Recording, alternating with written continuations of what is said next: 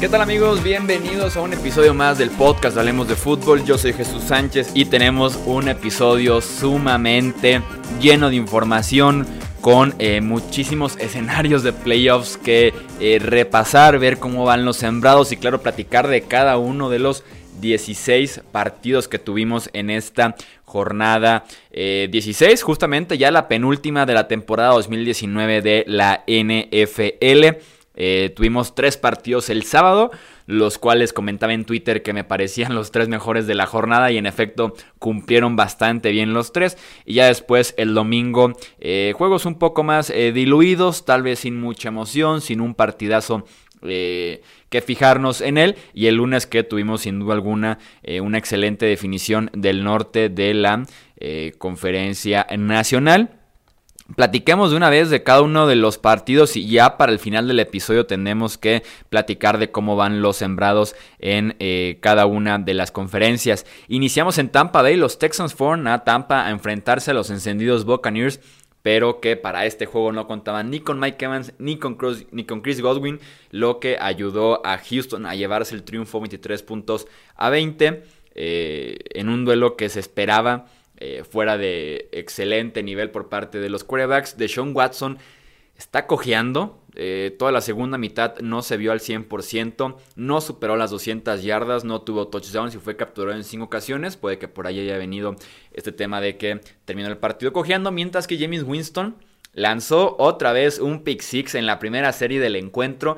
Creo que es la séptima eh, semana que lo hace este año. Esto de lanzar una intercepción en la primera serie. En esta ocasión le costó también puntos porque fue regresada hasta las diagonales. Y James Winston en, total son cuatro intercepciones en este eh, partido.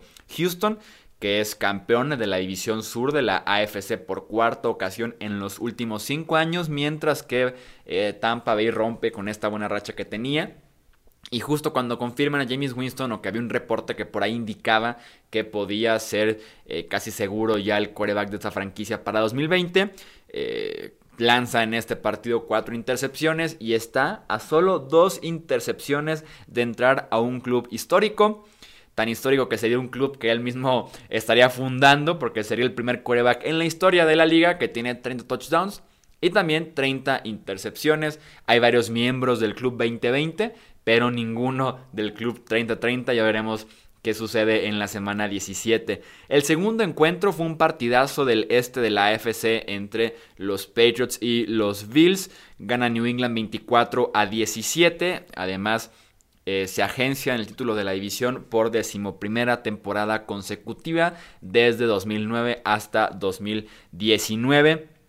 Nueva Inglaterra que está retomando lo que hizo bien en, en diciembre y enero de la temporada anterior, que es el juego por tierra. En este caso, Sonny Michel corre para 96 yardas en tan solo 21 acarreos. Domina por completo el tiempo de posesión, 38 minutos, casi 39 contra 21. Eh, Entonces, en ese eh, departamento en Inglaterra terminó muy bien el encuentro.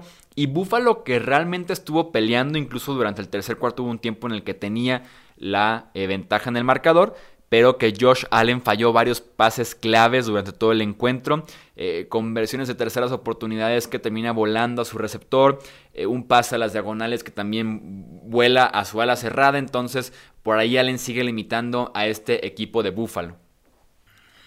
Y el tercer encuentro de esta triple cartelera del sábado fue entre San Francisco y Los Ángeles, victoria 34 a 31 de los 49ers sobre eh, los Rams que otra vez tienen que eh, venir de atrás, venir de atrás en un partido.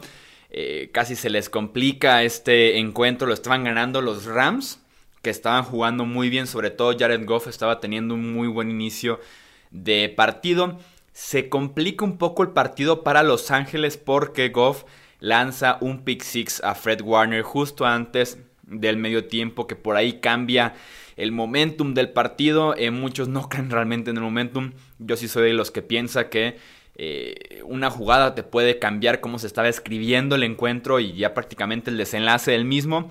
Y después eh, San Francisco convierte dos terceras oportunidades y 16 yardas por avanzar en la última serie ofensiva, incluyendo una última recepción de Manuel Sanders de 46 yardas que quema en una cobertura eh, pues mal hecha por parte del novato Taylor Rapp eh, que le permite a Manuel Sanders conseguir estas yardas. Pone a Robbie Gold en posición para patear el gol de campo y darle a San Francisco el triunfo. Los Rams que se convierten en otro equipo más que pierde el Super Bowl y que en la temporada siguiente no se puede clasificar a los playoffs. Es de alguna manera una maldición para este perdedor del Super Bowl y que los Rams son víctimas eh, de ellos. Hablemos ahora de los partidos del domingo, el partido que tal vez tenía más implicaciones de playoffs, no entre equipos buenos, pero sí implicaciones de playoffs era en Filadelfia entre Eagles y Cowboys. Eh, la ofensiva de los Eagles que inicia sumamente bien este partido. Eh, Carson Wentz con excelentes pases, incluso involucrando a JJ Arcea Whiteside, que estaba teniendo una efectividad muy pobre en relación al corrido de rutas que tenía partido a partido y realmente las recepciones y yardas que estaba consiguiendo. En este caso, hasta él se involucra en la ofensiva. Ni se diga Greg Ward Jr., el par de las cerradas de Filadelfia. Un excelente inicio de partido para la ofensiva en general de los Eagles, lo que le permite tomar una ventaja eh, importante y que su defensiva, conforme se acumularon las lesiones a la ofensiva de Filadelfia, la más importante la de Zach el ala cerrada de Filadelfia, conforme se estaban acumulando las lesiones, su defensiva se encargó entonces de cuidar esa eh, ventaja.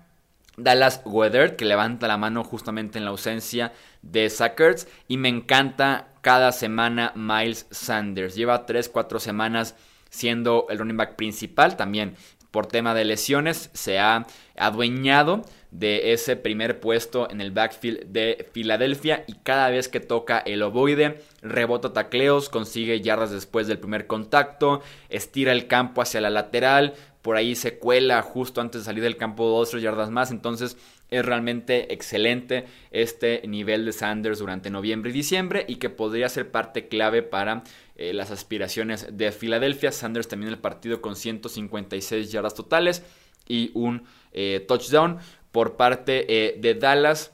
Jugadas claves de tercera y corto en el que no le dan el ovoide al running back que acaban de firmar este año por cientos de millones de dólares. Eh, uno nos explica por qué no ir con Zeke Elliott y mejor darle la bola a Tony Pollard, el novato. Incluso en la tercera hay una que hasta Polar eh, corren hacia la izquierda de la formación en lugar de simplemente ir norte a sur como lo hace muy bien Elliot, corren con Polar hacia la izquierda y termina incluso en fumble esa jugada, les quita por lo menos un intento de gol de campo a Dallas y también varias decisiones de despeje en el último cuarto, por ejemplo hay un cuarta y una en el que Jason Garrett despeja en el último cuarto, pero después en la siguiente serie hay un cuarta y ocho que se la juega, hay un cuarto y nueve que sí se la juega, no entiendo por qué no se la juega desde la cuarta y una. Entonces, entre decisiones, errores de Dallas que los llevan a perder el partido y de momento el control de la división este de la NFC. Eh, los Chiefs vencen 26 a 3 a los Bears. La defensiva de eh, Kansas City que se ha emparejado al nivel de su ofensiva, sobre todo la ofensiva, la, perdón, la defensiva aérea de Kansas City es la que ha estado jugando bien en este eh, cierre de temporada. Segunda semana consecutiva que permite nada más 3 puntos. también fueron 234 yardas apenas que permitieron contra Chicago. Eh, Terrell Sox incluso estaba jugando días después de haber llegado a Kansas City. Entonces esta defensiva, lo que es valioso para Kansas en este cierre de campaña es que la defensiva se está emparejando un poco con el costado ofensivo. Arizona sorprende a Seattle, los vence 27 a 13. Gracias a otro partidazo de Kenyan Drake, quien corrió en esta ocasión para 166 yardas y dos anotaciones incluyendo un touchdown de 80 yardas para iniciar con el partido para los Cardinals. Eh, Murray que sale en el tercer cuarto. Uno creería que en ese momento se venía la remontada de Seattle, pero eh, no lo hizo en nada mal un viejo conocido para los aficionados de los eh, Green Bay Packers. Seguramente se acuerdan de Red Honley. Él fue quien entró en, en lugar de Kyler Murray. Y realmente usando las piernas, no tanto el brazo, fue que guió una serie ofensiva más de anotación para sellar el triunfo de los Cardinals. Los Saints vinieron de atrás en Tennessee, estaban perdiendo 14-3 para vencer 38 a 28 a los Titans. Aplausos de pie para Michael Thomas que rompe un récord que por lo menos yo veía eh, este récord de más recepciones en una sola temporada. Lo veía tal vez como uno de esos récords que eran muy, pero muy difíciles de romper por el número en el que se encontraba. Estamos hablando del récord de Marvin Harrison que ya quedó en el pasado. Ahora Michael Thomas y sus 145 recepciones, y eso que le falta, le falta todavía un partido, es la nueva marca de más recepciones en una sola campaña.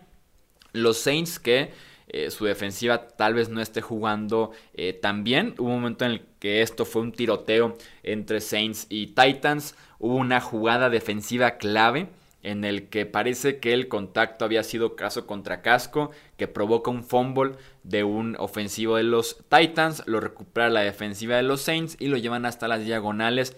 Eh, creo que sí hubiera sido este partido diferente en el caso de marcar ese castigo y tal vez hubiera estado incluso más cerrado al final, pero eh, insisto, Drew Brees y compañía a la ofensiva están jugando excelente. Los Ravens vencieron 31-15 a los Browns, vengando la derrota que sufrieron contra ellos al principio de la campaña y asegurando con esto la eh, con esa victoria el primer sembrado en los playoffs de la conferencia americana.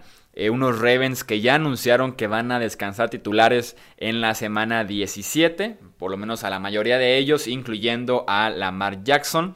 Entonces oficialmente se termina la que podría ser la campaña de MVP para Lamar Jackson porque los Ravens ya tienen todo asegurado. Eh, descansan en playoffs, la localía, etcétera, etcétera, etcétera. Entonces Baltimore que puede vengar esta derrota contra unos Browns que tuvimos un episodio de eh, un poco de palabras, de gritos y demás entre Odell Beckham Jr. y Freddie Kitchens al final del encuentro. Los Steelers que perdieron 16 a 10 ante los Jets desaprovechan la derrota de los Titans contra los Saints en esta pelea directa por el último boleto eh, en los playoffs de la conferencia americana. Inicia Devlin Hodges el partido como han sido las últimas semanas en la posición de quarterback de Pittsburgh. Lanza dos intercepciones en las primeras tres series ofensivas va para la banca Devlin Hodges, entra Mason Rudolph, se lesiona Mason Rudolph, regresa Devlin Hodges al encuentro y eh, no pueden hacer gran cosa los Steelers a la ofensiva, apenas 10 puntos, su defensiva sigue jugando un buen nivel, pero sin duda alguna su ofensiva los ha abandonado por completo, James Conner que también se lesiona en este encuentro.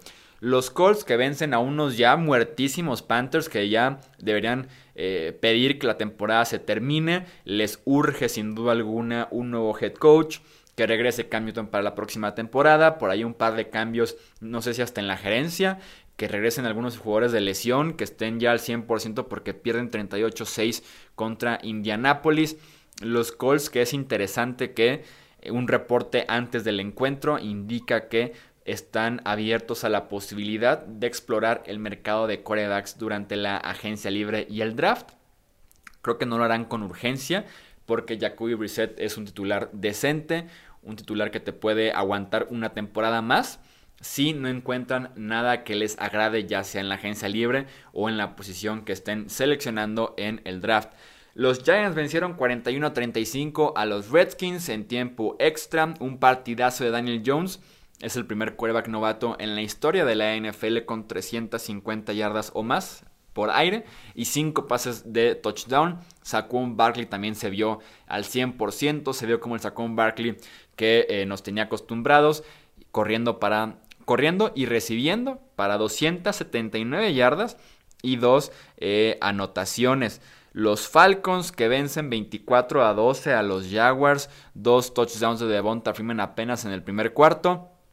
También este equipo de los Jaguars ya hubo cambios en la gerencia, se vienen cambios ahora en el staff de entrenadores y veremos también qué jugadores sobreviven una temporada decepcionante, humillante hasta cierto punto de los Jacksonville Jaguars. Los Dolphins vencieron 38 a 35 a los Bengals, eh, un partido que los Bengals estaban remontando, que parecía que Andy Dalton quería hacerles la maldad de sacarlos de la contienda por el pick número uno del próximo draft, porque estaban perdiendo, me parece que por 14 más puntos y quedaban como 3 minutos por jugar y remontan para mandarlo a tiempo extra, incluyendo por ahí un Hail Mary.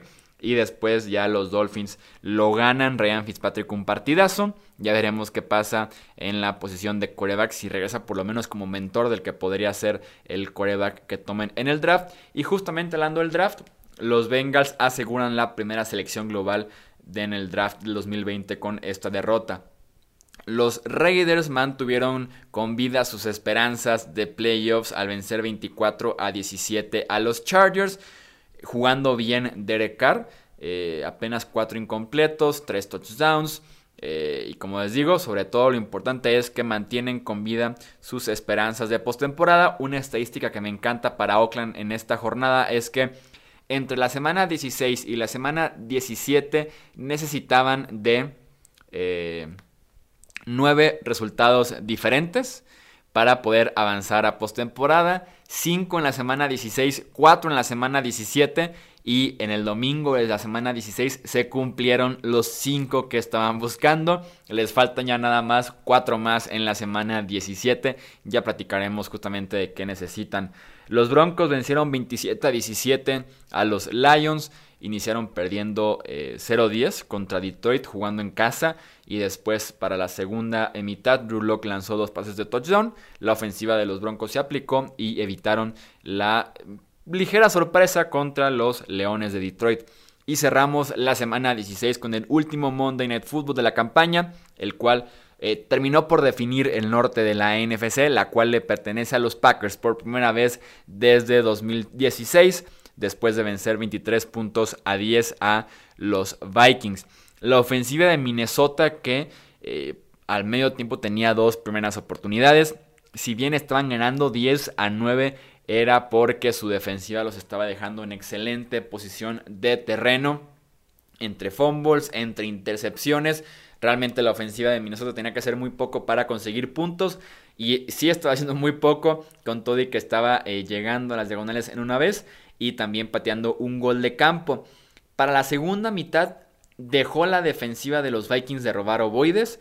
La ofensiva de Green Bay empezó a ser un poco más cuidadoso, más cauteloso con el ovoide. Y también se combina con la lesión del linebacker Eric Kendricks. Así que Aaron Jones, el running back de Green Bay, se prende. Eh, es él por su cuenta logra la remontada. Son dos touchdowns eh, terrestres más para Jones, lo que le da a los Packers el triunfo. Y, insisto, coincide directamente con la lesión del linebacker de los Vikings, Eric Kendricks. Ya veremos qué tan seria es. Y con esto los Packers eh, tienen su boleto a la postemporada porque son campeones del norte de la NFC. Tenemos que platicar ahora sí de cómo quedan ambas conferencias, cómo están los sembrados de los playoffs con una sola semana por jugar en la temporada. Los Ravens son primeros en la AFC. Ellos tienen asegurada este primer sembrado, la localía durante todos los playoffs y también semana de descanso. Los Patriots son segundos con marca de 12 y 3. Ellos tienen asegurados nada más la división. El tercer puesto es para Kansas City con récord de 11 y 4. También tienen asegurada ya la división. Y los Texans, marca de 10 y 5, también ya asegurada la división sur. De momento los comodines son los Bills, que pase lo que pase van a ser quintos en la conferencia americana. Y el sexto y último lugar le pertenece a los Titans con récord de 8 y 7. Se mantienen en la pelea los Steelers con marca de 8 y 7 también. Y los Raiders con marca de 7 y 8. En la nacional, los 49ers tienen marca de 12 y 3 y son el primer sembrado. Ellos tienen asegurado nada más su boleto a los playoffs. Los Packers son el segundo sembrado, misma marca 12 y 3. Ellos tienen asegurado ya la división norte. El tercer puesto es para los Saints, también ya campeones del sur. Y el cuarto puesto es para Filadelfia con récord de 8 y 7. Todavía no tienen nada asegurado las Águilas. El quinto y primer comodín es para los Seahawks con marca de 11 y 4 que ya tienen también asegurado ahí su boleto a la postemporada. Y los Vikings son el sexto sembrado con marca de 15, ya su boleto asegurado. Y es prácticamente un hecho que, que los Vikings van a ser sextos en la conferencia nacional. En la pelea ya solamente queda un equipo, que son los Dallas Cowboys, que ya solo aspiran a ser campeones del este, no tienen aspiraciones de ser comodines. Así que entre Filadelfia y Dallas estará jugando ese último boleto a la postemporada en la conferencia nacional para la semana 17. Eso es todo por este episodio del podcast Hablemos de Fútbol. Recuerden que tendremos episodios para hacer previa de la semana 17 y platicar de los escenarios de postemporada para cada uno de los eh, partidos y cada uno de los equipos que estarán en la disputa por boleto a playoffs o para mejorar su sembrado de cara a enero que se pondrá sumamente emocionante este año en la NFL. Yo soy Jesús Sánchez, nos escuchamos en el próximo episodio. Hasta luego.